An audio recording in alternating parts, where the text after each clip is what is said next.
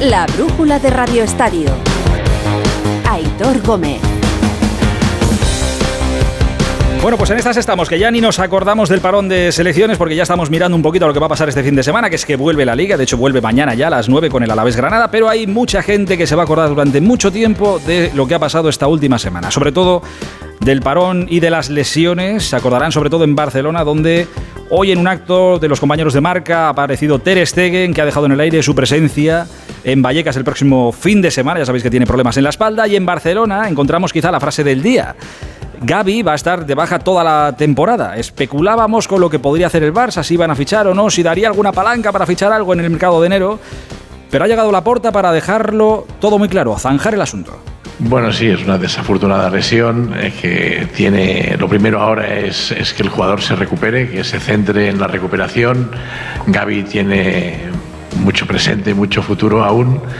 En principio pensamos que tenemos una plantilla muy competitiva y que el entrenador tiene eh, elementos suficientes como para, para seguir haciendo una buena campaña. Pues eso, que con lo que hay tiene que valer hasta el final. También os digo, es la porta, ¿eh? o sea que todo esto cojámoslo con pinzas, pero de momento dice que no, que lo que tiene el Barça es lo que tiene que tener. Hoy hasta hora de la tarde tenemos deporte en directo. Tenemos a un equipo desde las 7 menos cuarto jugando Champions. Es el Real Madrid femenino, lo está haciendo contra un equipo sueco. ¿Cómo va Ana Rodríguez? Muy buenas. ¿Qué tal? Buenas tardes. Pues malísimas noticias para el Real Madrid que está cayendo en Suecia ante el Haken, el rival más eh, débil de este grupo. 2-1, un Haken que remontaba el tanto inicial de Signe Brun. Es un revés eh, de las de Toril en sus objetivos de estar en los cuartos de final de esta Champions. Es que están echando de menos a muchísimas jugadoras lesionadas en este inicio de temporada. Minutos de descuento ya. En Suecia está cayendo el Real Madrid 2-1 ante el Haken. Gracias, Anita. Desde las 8 y 5, esto ya baloncesto, está jugando el Barça contra el Maccabi. Desde las 8 y cuarto está jugando el Valencia en Grecia contra Panathinaikos. Y a menos cuarto empieza el partido del Madrid en Euroliga, todo esto Euroliga, en el Palacio contra el Alba Berlín. ¿Cómo va todo? David Camps, muy buenas.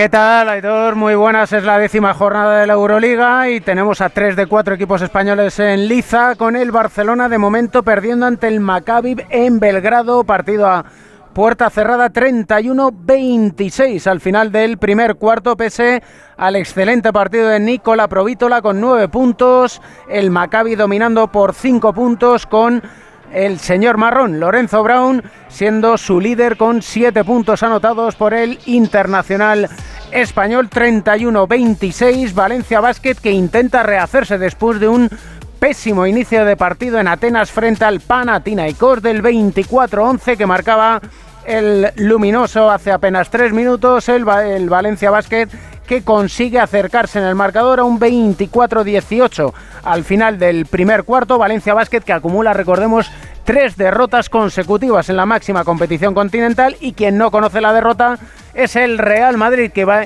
a medirse al Alba Berlín en apenas 11 minutos en el Wizzing Center después de haber perdido su primer partido de la temporada el pasado domingo en la Liga Endesa frente al Unicaja después de 20 partidos jugados en la Euroliga, 8 de 8 para el conjunto blanco que se enfrenta al colista de la competición.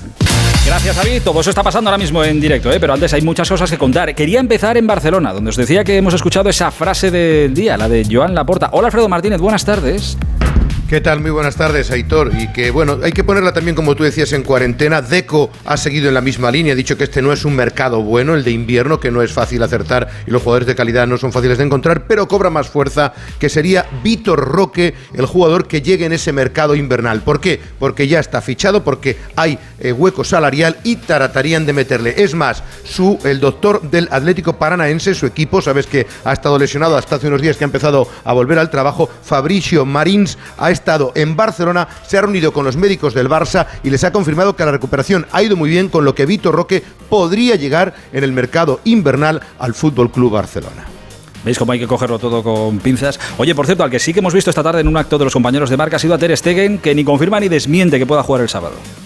Sí, hemos visto una plana mayor del Barcelona, Lewandowski como Pichichi, Pedri como jugador votado por la afición, pero atención, Ter Stegen, yo, al margen de lo que tú comentas, a mí me da la sensación de que hay más pesimismo. Esperábamos que arrojara algo de luz, pero escucho de su propia voz como él no tiene claro a día de hoy jugar en Vallecas y lleva una semana sin entrenar. La sensación ahora mismo mía es pues que tengo que ver cada día cómo evoluciona. Estamos en, en contacto con los médicos todos los días para evaluar cómo seguir, qué pasos... Eh, hay que seguir y, y nada, intentaremos saber mañana cómo estoy y, y decidir a partir de ahí.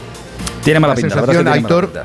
Dime, dime. la sensación es que será Iñaki Peña el portero titular que no se arriesgará porque además no ha entrenado prácticamente y por lo que viene después. Yo creo que cada vez que se acerca más la hora del partido es más probable que Ter Stegen, y eso trabaja importante, no podrá estar. Igual que te decía nombres propios para sustituir a Gaby, Marc Casado, jugador del filial, por tarjetas, tampoco podrá ser convocado por Xavi, que mañana ofrecerá la rueda de prensa y dará la lista de convocados para ese partido en Vallecas a las 2 de la tarde, hora que no le gusta mucho al Barça. Oye, y cierro en Barcelona, ya con noticias que no tienen nada que ver con lo deportivo y malas noticias sobre todo para su protagonista. Dani Alves pide a la Fiscalía nueve años para él.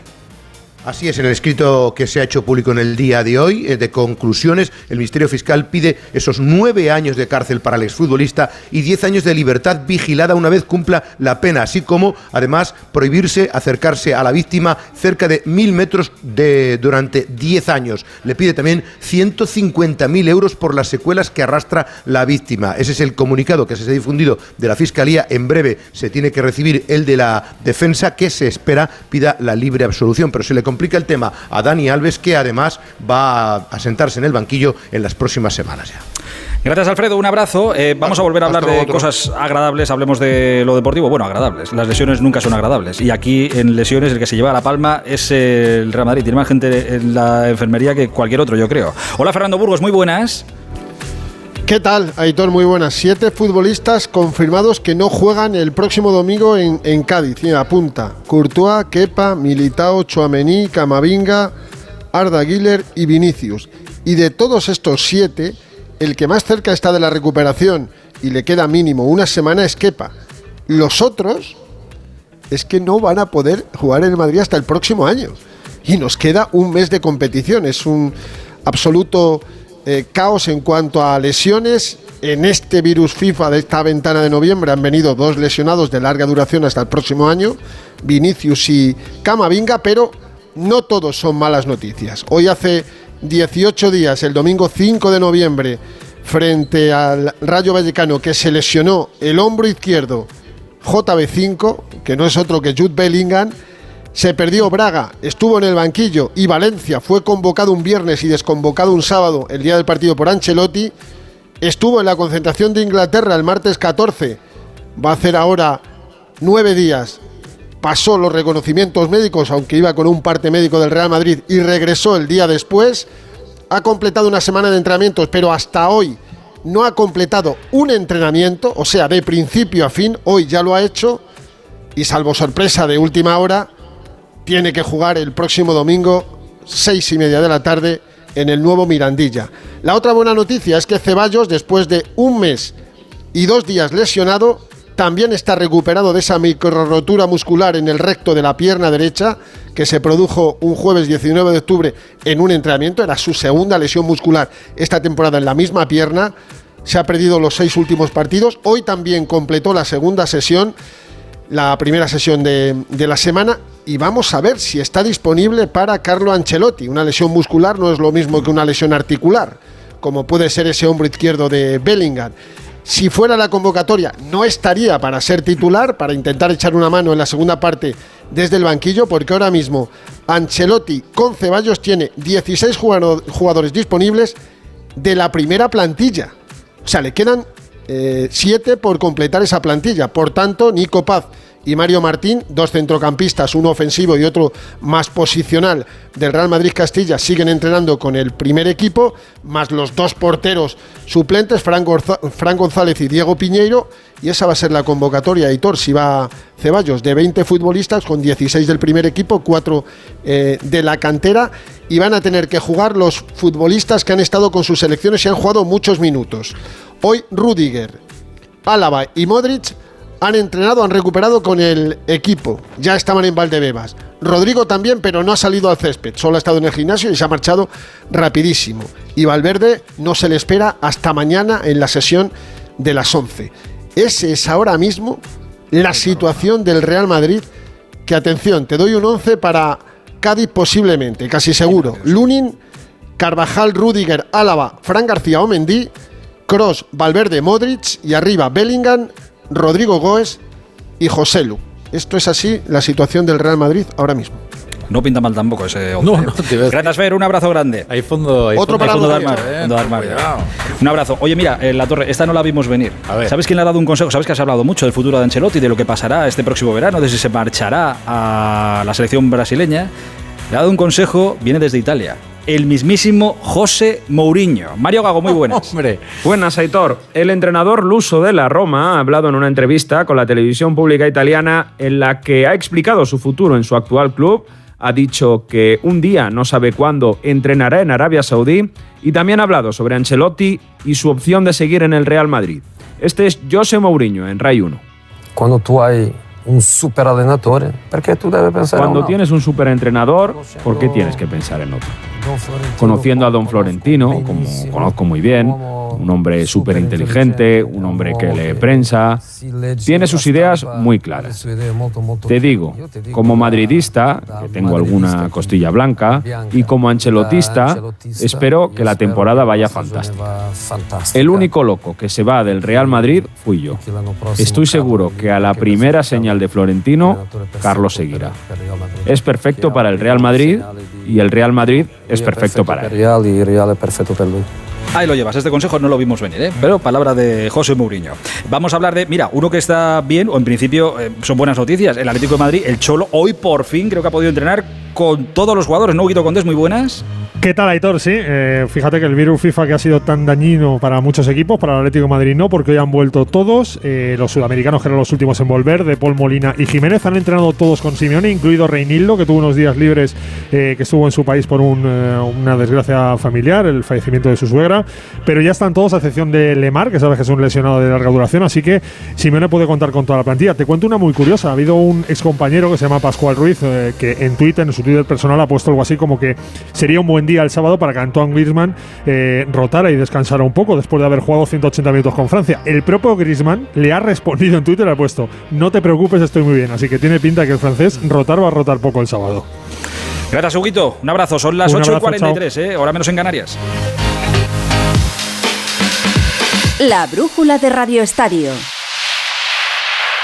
Hay dos tipos de motoristas, los moteros que se saludan por la carretera y los mutueros que hacen lo mismo pero por menos dinero. Vente a la mutua con tu seguro de moto y te bajamos su precio sea cual sea. Llama al 91 555 5555.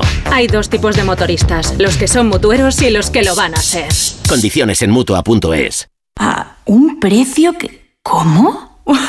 Las ofertas Black Friday de Costa solo tienen un efecto secundario. Te dejan sin palabras. ¡Wow! Viaja con las ofertas Black Friday desde 399 euros. Reserva tu crucero con viajes el corte inglés y consigue más ventajas. Descúbrelas en tu agencia hasta el 30 de noviembre. En línea directa sabemos que cuando acaba el año a todos nos viene bien un buen ahorro. Por eso este noviembre ofrecemos el mes de puertas abiertas de línea directa. Te bajamos hasta un 25% el precio de tus seguros de coche y hogar con coberturas inigualables. No dejes escapar esta oportunidad y cámbiate antes de que sea demasiado tarde. Ven directo a lineadirecta.com o llama al 917-700-700. El valor de ser directo. ¿Notas pitidos al dormir? Duerme sin ruidos con Sonofin Noche. Sonofin Noche con Jingo Biloba que contribuye a una buena audición y melatonina para conciliar el sueño. Sonofin Noche de Pharma OTC. Uf, vaya atasco. Va, vamos a jugar a imaginar cosas increíbles. Em, que nos abduce un ovni y nos deja en la oficina. Que ahorramos con cada repostaje. Pero eso ya lo hacen los iluminados. Esas personas corrientes que al contratar la luz con Repsol empiezan a ahorrar hasta 300 euros al año en carburante y en sus facturas de luz y gas con los planes energías. ¿Y tú? ¿A qué esperas para hacerte iluminado? Contrata la luz con Repsol en el 950 52 50 y empieza a ahorrar. Compartir nuestra vida con mascotas nos llena de experiencias maravillosas, pero debemos ser responsables de su bienestar. El Ayuntamiento de Almería te invita a descubrir el Centro Zoosanitario Municipal, a conocer todos los detalles del proceso de adopción y muchas cosas más en el programa Como el perro y el gato, que se hará este fin de semana en directo desde el Parque del Andarax de Almería. El sábado a las 3 y el domingo a las 2 y media de la tarde, Como el perro y el gato, patrocinado por Menforsan, los especialistas en cuidados higiene y cosmética natural para las mascotas. Este fin de semana como el perro y el gato desde Almería, con Carlos Rodríguez. Te mereces esta radio. Onda Cero, tu radio. Mira, cariño, los de la casa de enfrente también se han puesto alarma. Ya, desde que entraron a robar en casa de Laura se la han puesto todos los vecinos. Deberíamos hacer lo mismo, porque no estoy tranquila, siendo los únicos sin alarma. Pues esta misma tarde llamo a Securitas Direct para que nos la pongan. Protege tu hogar frente a robos y ocupaciones con la alarma de Securitas Direct. Y este mes, al instalar tu alarma, te regalamos el servicio botón SOS en tu móvil para que toda tu familia esté protegida ante cualquier emergencia. Llama ahora al 900-272-272. La brújula de Radio Estadio. Aitor Gómez. Por cierto, confirmado, se confirmó la derrota del Real Madrid en Champions. ¿eh? 2-1 ha caído contra el equipo sueco del, del Haken. Oye, la radio es muy buena para muchas cosas, La Torre, si ¿Sí? tú lo sabes. Sobre todo para que... Para ganarse la vida. Por ejemplo, eso es, una, sí, sí, eso es un muy buen motivo. Pero sobre todo para escuchar. Y para que escuches a gente que se explique, que dé sus motivos, aunque pienses diferente. Es un muy buen medio para, para eso. Anoche escuchamos, eh, ayer escuchamos, mejor dicho, a Medina Candalejo, que es el jefe de los árbitros, y habló de muchas cosas. Ayer, en el Radio Estadio Noche de Onda Cero, escuchamos hablar tranquilamente de todo, sin filtro, una buena charla a uno de los árbitros, a De Burgos Bengochea. Fue el árbitro del Getafe Cádiz, del que tanto se habló porque juntó a los entrenadores para explicarles una jugada. El árbitro del Valencia Real Madrid, de los insultos a Vinicius. Insisto, es muy recomendable esta charla. Este es un pequeño Una cosa Dime. maravillosa, que es que admitió errores, ¿eh? Por supuesto. Y eso, oye, cu- cuidado. No eh, pasa nada. Y además siendo árbitro y siendo errores decisivos, eh, la verdad es que es un ejercicio de honestidad que no suele darse, ¿eh? Este es un trocito de la conversación que tuvieron ayer. Esto es una jugada excepcional, que la gente lo que espera es que yo o pite penalti o pite una expulsión y no voy a hacer ninguna de las dos. Entonces, pues para el control de partido, para intentar evitar eh, sacar tarjetas por protestas de jugadores y entrenadores, lo que me viene a la cabeza en ese momento es, voy a explicar concretamente a la jugada por qué voy a hacer esto. El resultado final yo creo que fue positivo, pero que la gente no espere que cada vez que vayamos a un monitor expliquemos la jugada. También debo, debo de aprender de estas situaciones, de, de- quizá tengo que tener la cabeza más fría y no, no dejarme llevar por esos impulsos. Y no hablamos nunca de, con- de jugadas Dices, puntuales. "Billy, me he equivocado, si ya te lo he Eh, dicho". el- esa conversación venía atrás, eh, viene por una jugada, si, no, si mal no recuerdo, creo que es una... Fue una conversación jugada- de verdad, creo que fueron 45 minutos de, de entrevista de la que te deja pegadita a la radio. Si les escucháramos más, yo creo que todos empatizaríamos mucho más con ellos y pasarían menos cosas de las que pasan en los campos de fútbol. Sería mucho más amable ir a ver el deporte en directo. Tú que lo tuviste enfrente, que tuviste esa charla, ¿qué sensación te dejó Edu Pidal? Muy buenas. Muy buenas, Aitor. Pues mira, yo disfruté muchísimo de esa charla con De Burgos Bengoechea. Me gustó en la entrevista y me gusta su estilo, porque es empático, es cercano al jugador, no asume un papel protagonista, no tiene un estilo ni chulesco ni altanero y quiere controlar los partidos desde la razón. Por eso, ante una jugada excepcional, esa que comentabas con la torre, la de la expulsión de Yené, que podría no entenderse, decidió juntar a dos entrenadores, a Bordalás y a Sergio, y explicarles qué había pasado. Y con ello contentó a todos, a los equipos, incluido al perjudicado, que es lo sorprendente, a los aficionados, a los medios que lo aplaudieron, pero no a los árbitros, ni a sus jefes ni a sus compañeros, porque no aceptan que alguien tenga un criterio propio para resolver una situación de conflicto. Prefieren un régimen militar en el que la disciplina sea la norma fundamental y nadie se salga de la línea marcada por Medina Cantalejo. Prefieren equivocarse, pero ir de la mano. Pues qué forma de desaprovechar el talento, la verdad. Es como si a Picasso le reprocharan haber perdido el tiempo con el pincel pitando el Guernica porque lo querían solo para hacer retratos de familia. Por eso en el comité gustan menos los Mateus o los de Burgos y a nosotros nos gustaría que hubiese muchos más. Amén, Eduardo. Gracias. Esta noche te escuchamos a ti y a Rocío en el Radio Estadio de Noche aquí en Onda Cero. Estamos llegando a las 9 menos 10, hora menos en Canarias, 9 menos 10 también aquí en la preciosa ciudad de León. La brújula de Radio Estadio.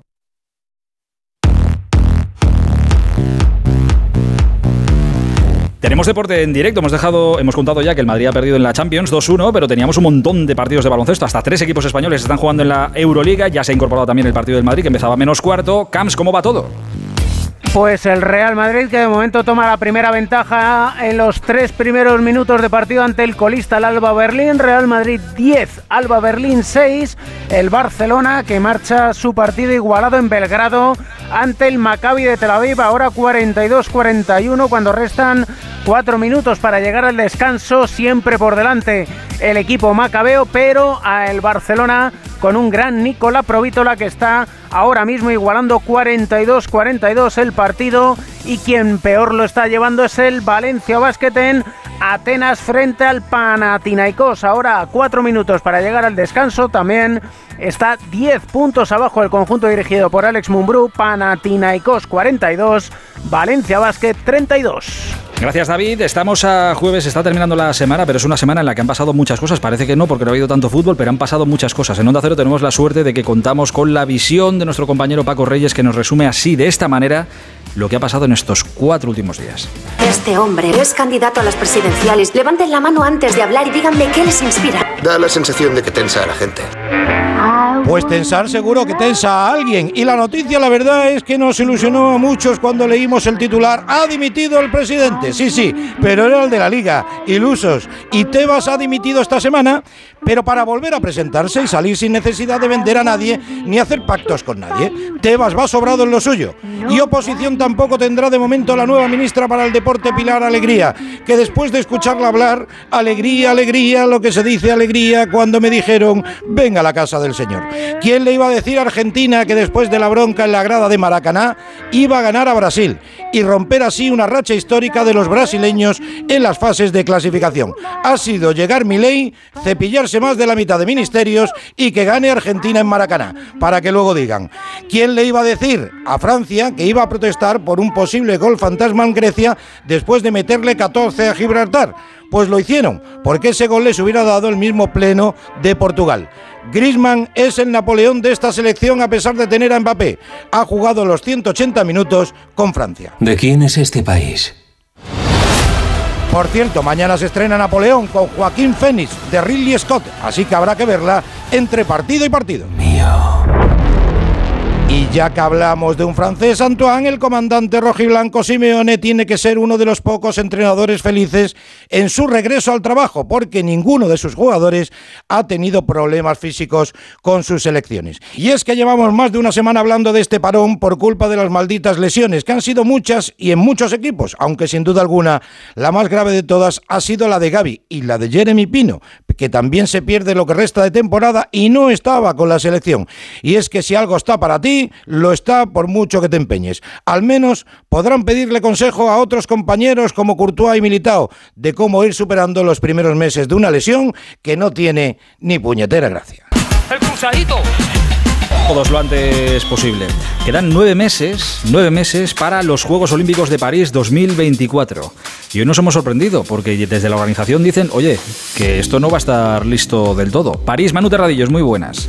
La alcaldesa de París, Anne Hidalgo, ha lanzado la alerta y Tora, aunque hay que matizarla. La capital de Francia no estará lista completamente para acoger los Juegos de 2024. Il y a des endroits où les transports ne seront pas prêts. Aunque se refiere al transporte público, no por ejemplo a la construcción de las instalaciones deportivas. Es importante esto, sí, porque el transporte público es esencial en París y cualquier problema tiene potencial para derivar en una situación caótica, pero al menos a día de hoy tampoco hay que ser alarmistas. Se temen principalmente retrasos y falta de capacidad de algunas líneas de metro ante la gran afluencia de público, también problemas de accesibilidad. Entre las soluciones, habilitar líneas suplementarias de autobús o facilitar el transporte en coche, una afrenta tras la promesa de unos juegos 100% accesibles en transporte público. Hidalgo ha reconocido también que la acogida de las personas sin techo tampoco estará completamente ultimada. No son los primeros problemas que afronta la organización. El disparado y en muchas ocasiones disparatado precio del alojamiento o la calidad del agua del Sena, escenario de varias pruebas de natación, son otros de los quebraderos de cabeza. Gracias, Manu. Oye, cuidado con esto, lo siento. Es posible que nos hagamos todos un poquito mayores ahora, pero se cumplen 40 años. Yo ni había nacido. A ver. Del 12-1 de España-Malta. Yo no había nacido, me quedaban dos años para nacer. Tardando. 40 años. Estos días en Sevilla le han hecho un precioso homenaje a José Ángel de la Casa, histórico compañero que contó aquel partido. Y me está pidiendo Rafa Fernández paso porque creo que está con alguien. Rafa Fernández, por cierto, ilustre leonés. Hola, Rafa, muy buenas. Hola Aitor, ¿qué tal estás? Eh, bueno, eh, lo primero, eh, desde Sevilla, un abrazo para toda la gente de León. Ya sabes que, oye, el que pasa la infancia ahí, pues tiene que, que también estar en un programa como La Brújula que está hoy ahí. Y me dais envidia por estar ahí, pero no por donde estoy yo, porque la verdad es que lo que hemos vivido en estas dos jornadas es maravilloso. Es un recuerdo estupendo. El 40 aniversario de ese 12-1 de España a Malta primera jornada de periodismo deportivo. José Ángel de la Casa, al que se le ha recordado con este homenaje en el que ha venido aquí a estar con todos nosotros y que ha sido fabuloso eh, ese recuerdo y ese gol que nunca vamos a olvidar si está recordado siempre por el gol de Señor. Juan Señor, hola, muy buenas. Hola, muy buenas, ¿qué tal? A José Ángel se le va a recordar por el gol de señor y a Juan Señor se le va a recordar por el gol de señor. Se te ha recordado y se te va a recordar toda la vida. Bueno, lo cierto es que es un placer para mí, 40 años después, el poder recordarlo con tanto cariño. Y sí que es cierto que vamos a ir de la mano siempre, José Ángel y yo. Si antes nos teníamos un respeto profesional lógico, ahora hay un cariño personal eh, que nos unió por aquella gesta, por aquel gallo famoso y porque ejerció de un español más, no de un profesional del periodismo donde todo está regulado, sino la emoción le pudo y soltó aquel gallo. Gracias a Dios y relacionado con pues el protagonista de ese último gol que dio la clasificación en España, que he tenido el placer de, de ostentar. Juan, enhorabuena por estar aquí otra vez y por todo lo que hemos podido vivir gracias a aquel gol y a todos tus compañeros. Muchas gracias y un abrazo muy fuerte. Aitor, que bueno, también nos emocionamos nosotros, ¿eh? Eh, como no puede ser eh, menos. Así que ya ves, aquí con toda la, la fiesta, porque esto es una fiesta de recuerdo de aquel maravilloso día. Gracias, Rafita. 40 años han pasado de aquel 12-1 a Malta. Con 15 años lo vivió nuestro compañero Rafa Latorre, que se conserva estupendamente bien. Estupendamente bien. Flor de la vida. Oye, de Sevilla nos vamos a marchar hasta Málaga, que está jugándose la Copa Davis, Ah. no está España. Pero mira, acaba de empezar, creo, Rafa Plaza, el partido de Novak Djokovic, ¿puede ser? Sí, acaba de empezar eh, la eliminatoria contra Gran Bretaña. Eh, Djokovic que se enfrenta a Cameron Norrie, su primera aparición desde que ganó las ATP Finals. Y bueno, está Serbia arriba 1-0, así que si el serbio gana, se meterán en semis. Semis en las que está Italia. Espectacular Yannick Sinner, que ha ganado el single, además luego ha jugado al doble y también la ha ganado para dar la victoria 2-1 a Italia. Así que bueno, eh, se puede repetir ese Sinner Djokovic que fue la final en Turín hace, hace unos días. Un abrazo, Rafita, hasta ahora. Otro Aitor, Eh, chao, chao. Y hoy es jueves, y aquí en la brújula del Radio Estadio los jueves es día de Raúl Granado y su brujulazo. Dale, Raúl. El brujulazo ¿Qué es eso? con Raúl Granado. ¡Ole tú! ¡Ole tú! Han pasado casi 24 horas desde que Rocío y Pidal entrevistasen ayer a de Burgos Bengoechea y no se ha muerto nadie. No han llegado los ovnis, ni se ha abierto un agujero negro que nos haya atrapado a todos en un bucle infinito que nos lleve a la desaparición. Y la verdad es que estoy intranquilo, Aitor, porque llevábamos años escuchando que si los árbitros hablaban, poco menos que se iba a acabar el mundo. Ellos mismos deberían haber aprendido ya que la ausencia de discurso hace que el resto lo ponga en marcha, que la ausencia de relato permite elucubrar. Lo que pasa es que hay algo que deben saber. Quienes les escuchan no lo van a hacer con la intención de entenderles, sino con la esperanza de que les den la razón en las decisiones contra sus equipos. Y eso, pues, no va a suceder. Pero esa es la parte de Irracionales que verá un enfrentamiento hasta en la elección del color de las paredes del edificio en la Junta de Vecinos. Gente con la que no es recomendable perder el tiempo. Así que a lo nuestro, queridos árbitros, hablad y multiplicaos, que no se acaba el mundo. Porque sé que estás aquí. Pues es verdad que no se acaba el mundo porque la gente se exprese con normalidad y con tranquilidad. Queda un minuto para que Rafa La Torre siga con su brújula, poniéndonos eh, el horizonte en perspectiva. Pero no quería terminar yo este ratito de radio estando aquí en León para recordar que hace demasiado tiempo que esta ciudad no tiene a un equipo en el fútbol profesional, no te digo ya en primera. ¿Sabes que la Cultu solo estuvo una temporada? Solo ha estado una temporada en su historia en primera división, en la 55-56, fíjate si ha llovido. En la 17-18, no hace tanto, el Reino de León fue estadio de segunda, sí que estaban en el fútbol eh, profesional. Ahora aquí en León se navega en el difícil pozo de la primera ref, fueron décimos el año pasado. Pero hoy esta temporada viven un buen momento, ahora mismo son líderes de su grupo en esa categoría, así que ojalá volvamos el año que viene, que será el año 21 de la brújula seguido aquí en León, y que la Cultu, la cultura leonesa, eh, esté ya en el fútbol profesional en segunda.